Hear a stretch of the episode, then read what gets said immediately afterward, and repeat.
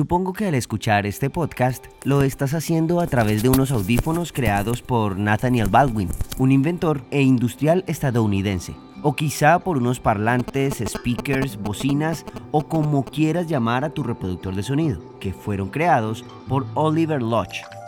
En fin, lo que te queremos decir es que todo el instrumento sonoro por el que nos escuchas tiene un dueño, o mejor, un creador o creadora que tuvo que patentar su producción para ser recordados por la importancia de sus inventos. Pero, ¿te imaginas un mundo donde nunca nadie hubiese patentado nada?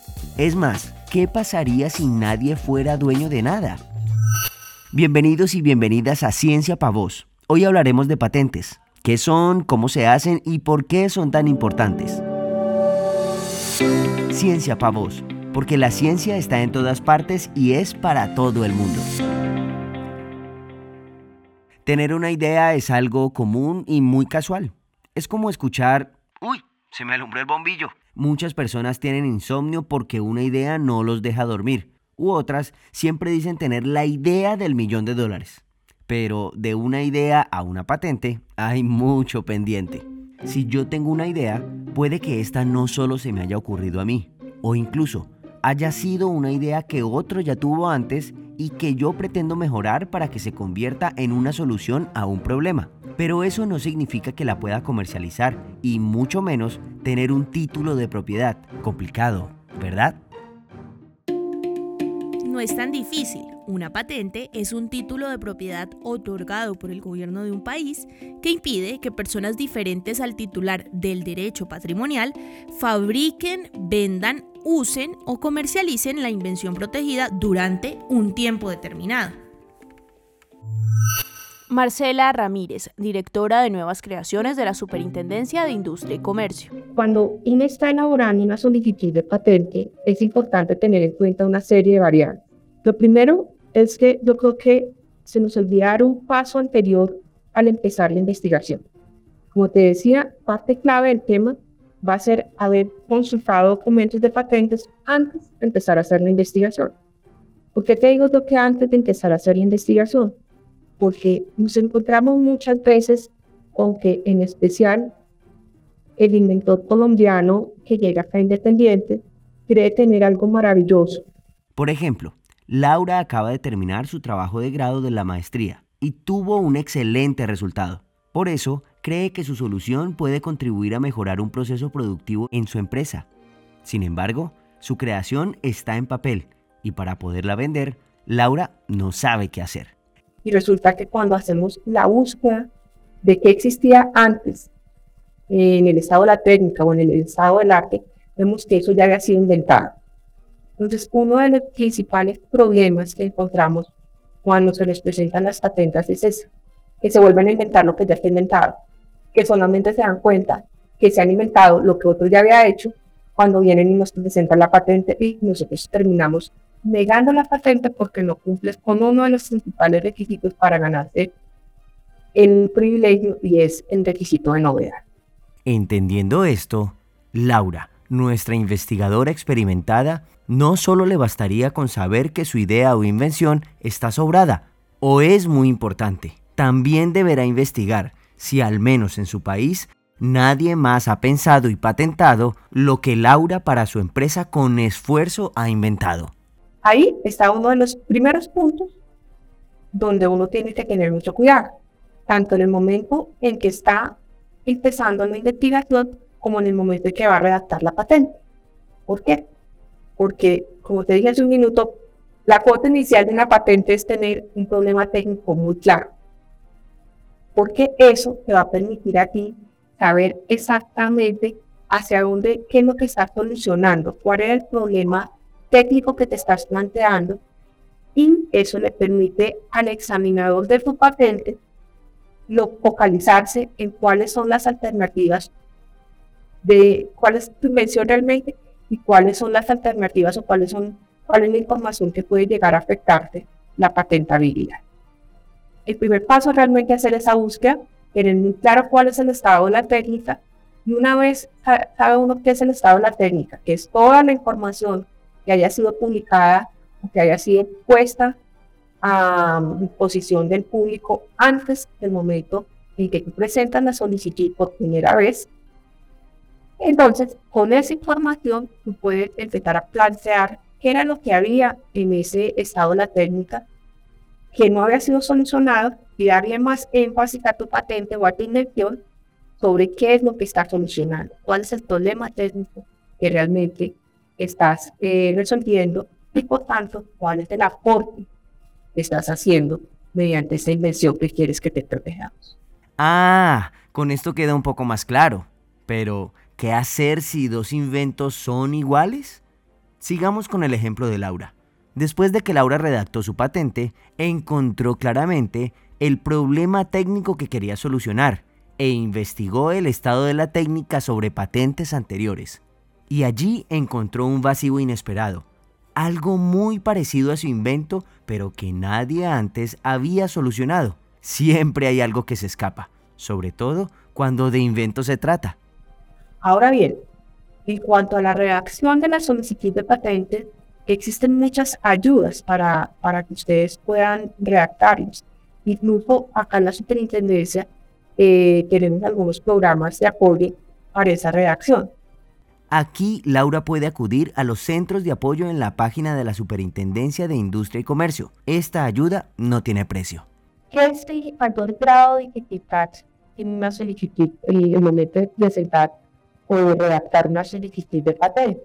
Que la solicitud de patente cuenta con una partecita o con un aparte que es el más importante, que es la parte donde realmente se describe o se define lo que está protegido.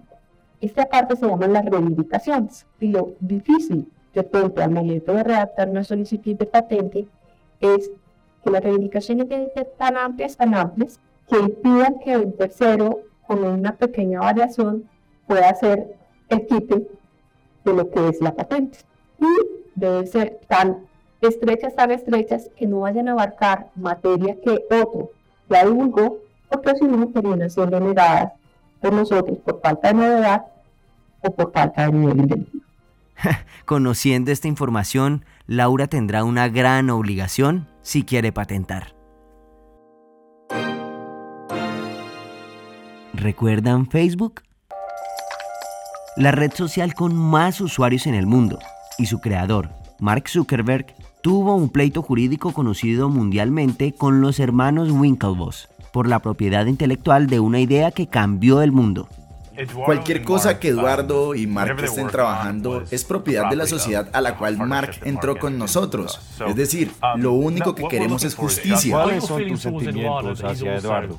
Él fue un defensor en la demanda original. O sea que creen que también él es un ladrón. Una vez que él se dio cuenta que Mark se apropió de nuestro proyecto y empezó a trabajar en él para su propio beneficio, se volvió parte de eso. Nosotros sabemos que él se daba cuenta. Mark le habló de Harvard Connection cuando estaba trabajando con él. ¿Ustedes usan Facebook? Sí, sí lo somos. Los dos son miembros activos de Facebook. Qué irónico. Lo irónico sería si no estuviéramos en él. ¿Cómo llegaron a esa conclusión? Llegamos a ella porque pensarías que los que originaron la idea deberían poder ser parte de ella. Bueno, técnicamente están haciendo a Mark más rico al ser parte de ella. Técnicamente estamos usando nuestra idea. Le están produciendo más dinero a él. Me refiero a que somos parte de la red, la cual decimos que ayudamos a crear.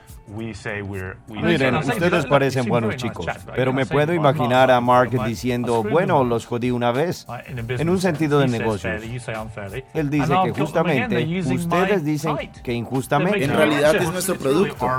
y nosotros somos los autores de la idea. En resumen, ya sabemos quién ganó el pleito, pero lo que te queremos decir es que patentar tu invención puede resultar mucho más importante de lo que crees. Carolina Daza, coordinadora de la agencia Clarket Mudet y AMP Colombia. Eso es lo que me permite a mí decir que yo me lo inventé, es mío, está protegido por vía de patente y por lo tanto yo te lo voy a vender a tanto. O que yo voy a tener una licencia o que voy a permitir que tú la uses en tu negocio tal valor durante tantos años pasa con los investigadores y digamos, tú te pones en ejemplo como del, investigador, persona natural, ¿no? Que está como forzado, marco de pronto de, un proceso de investigación de la universidad o, en el marco de, de hacer parte de un departamento de más de más de, una, de una empresa, pues claro, son recursos que para, para eh, sacarlos, ¿no? Para hacer esa inversión eh, puede ser pues, una inversión eh, inicialmente pues un poquito alta, tampoco estamos hablando de, demasiado, de demasiado dinero, pero entiendo que para un investigador particular puede ser una inversión antigua. Pero solo eso es lo que le va a permitir después sentarse, negociar eh, ese desarrollo como propio por un valor realmente importante, ¿no? O sea, realmente eh, es lo que le permite generar valor a ese desarrollo que él ha creado. Aclaremos algo.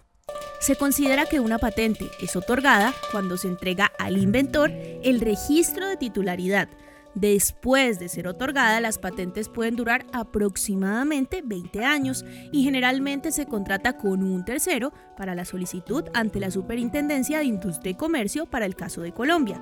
La explotación puede consistir en comercializar exclusiva y directamente el producto presentado por intermedio de terceros, otorgando licencias o transfiriendo los derechos obtenidos mediante su venta para que un tercero explote la invención. En conclusión, el beneficio es económico para el inventor o el titular de la patente. En la Universidad Autónoma de Occidente, la Vicerrectoría de Investigaciones, Innovación y Emprendimiento es la dependencia que recibe estas solicitudes a través de la Dirección de Gestión de Innovación y la Transferencia. Los inventores que consideren que su idea puede aportar a solucionar un problema técnico de su contexto o área de estudio comunican los resultados a proteger vía patente.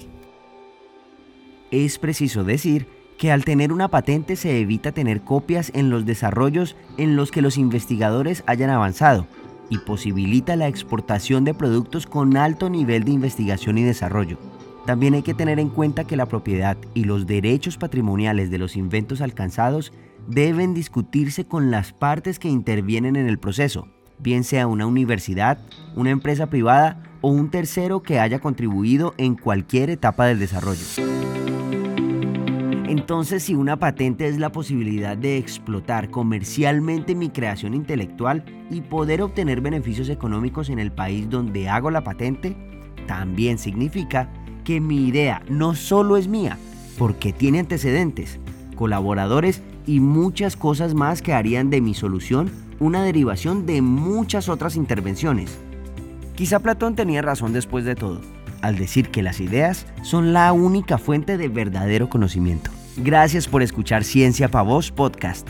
Y ahora que ya sabes a quién pertenecen nuestras invenciones, ¿te interesaría saber cuánto valen las buenas invenciones?